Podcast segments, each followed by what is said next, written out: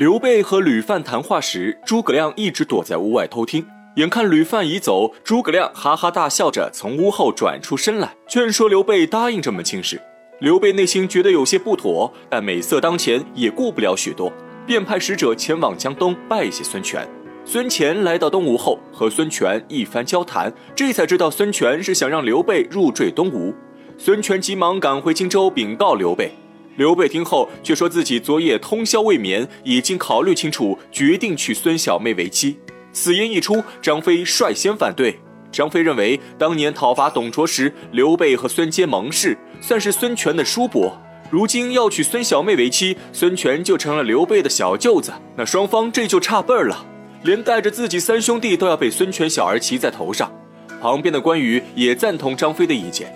直言此事过于屈辱，劝刘备三思而后行。刘备却坚持己见，仍要娶孙小妹为妻。此时，诸葛亮沉思许久后也出言反对。刘备不解其意，问诸葛亮为何变卦。诸葛亮表示自己当初没想到孙权让刘备入赘，担心此事有诈。张飞被诸葛亮一提醒，脑中灵光一闪，居然看透了周瑜的计谋，猜出这是周瑜想用孙小妹做诱饵，目的就是引刘备入东吴。不得不说，张飞这脑瓜子也不全是浆糊，有时候还是能变成脑子的。但刘备早已色令智昏，全然不顾三人劝说，以为孙权只是单纯的想和自己结成亲密盟友，仍然决定入赘东吴。关羽和张飞还要再劝。诸葛亮缓缓道出其中缘由，此事真的是去也难，不去也难。去的话，刘备就要被当成人质；而不去的话，就相当于刘备羞辱整个东吴。到时候周瑜就有借口出兵荆州。一时之下，诸葛亮竟想不出一个两全其美的办法。刘备也知道其中尴尬之处，因此更加坚定了去东吴的心思。为了消除三人担心，刘备决定在自己走后，荆州所有事务均由诸葛亮打理。就算自己从东吴传来命令，他们也可以拒不执行。说完，转身离去，不再给他们劝说的机会。次日，刘备三兄弟闲聊，刘备嘱托关羽和张飞训练好士兵，关羽却趁机进言，表示诸葛亮智谋过人。刘备走后，自己和张飞不是诸葛亮的对手。又说起诸葛亮外号卧龙，龙是帝王的象征，担心诸葛亮有称帝之心，会趁机霸占荆州。旁边的张飞也出声附和，直言赵云、黄忠和魏延等人都是诸葛亮的亲信，对诸葛亮比刘备还要恭敬。刘备听完二人一番言语，这才知道张飞和关羽一直对诸葛亮心存忌惮，而且如今军中竟已隐隐分为两派。刘备也不答话。直接拔出手中短刀，呵斥张飞和关羽：“如果以后再听到他们背地说诸葛亮坏话，他就要扎聋自己的耳朵。”张飞和关羽眼看刘备不像作假，慌忙跪倒在地认错。深夜，诸葛亮在屋中为刘备卜卦，一连三卦居然都是凶卦。正在忧心之时，刘备迈步进屋，诸葛亮忙劝他再考虑一下东吴的事，刘备却说自己心意已决，不必再劝。诸葛亮转而说起自己忧虑的事，担心刘备走后，关羽、张飞会闹事。刘备表示自己早有打算，遂写下一道密令交给诸葛亮，嘱咐他如果张飞和关羽不遵令行事，就让诸葛亮把密令交给赵云。诸葛亮看过密令后大惊失色，连道不可。虽然此处没有透露密信内容，但我们大概可以猜出来，刘备的密令应该是让赵云擒拿关羽和张飞。由此可见，在刘备心中，赵云是要强过关羽、张飞的。接着，刘备又交代起后事，直言自己此去东吴，生死未卜，如果遭遇不测，就让诸葛亮自领荆州。张飞和关羽能用就用，不能用就弃之，让诸葛亮代自己完成匡扶汉室的心愿。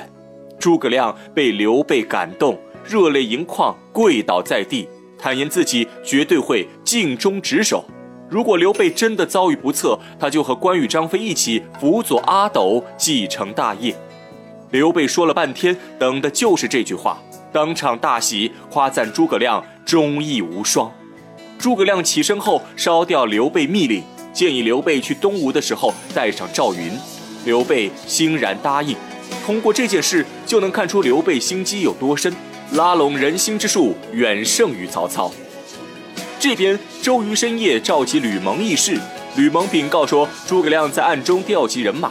周瑜听后，心知诸葛亮已经看破自己计谋，知道自己要用刘备当人质，因此周瑜断定刘备不敢来东吴成亲。这下周瑜便有理由进攻荆州。周瑜命令吕蒙通知士兵做好准备，只要刘备敢拒婚，他们就直接攻取荆州。吕蒙奉命离去。转眼间已到十日，刘备意气风发，准备渡江做新郎。诸葛亮忧心不已，交给赵云三个锦囊，让他按照红、黄、白的顺序打开。到东吴的时候打开一个，如果能住到年底，就打开第二个，第三个则是要等到危难时刻再打开。赵云谨记于心，保护刘备一路赶往健康。周瑜正在营中疗伤，士兵报来刘备消息。周瑜听后大感意外，他知道一旦让刘备顺利抵达健康，见到吴国太。那刘备就会成为真正的江东女婿，他们就再难收回荆州了。旁边吕蒙请命率兵截杀刘备，周瑜却算出刘备是顺风船，他们追赶不上。沉思片刻后，周瑜心生一计，将桌上水杯打翻。吕蒙跟随周瑜多年，已然知道周瑜心思，急忙下去准备。这边刘备坐在船中沉思。赵云眼看已到东吴境内，便打开诸葛亮给的红色锦囊，看到诸葛亮的妙计后，赵云说服刘备停船，到旁边的庐江镇去采购聘礼。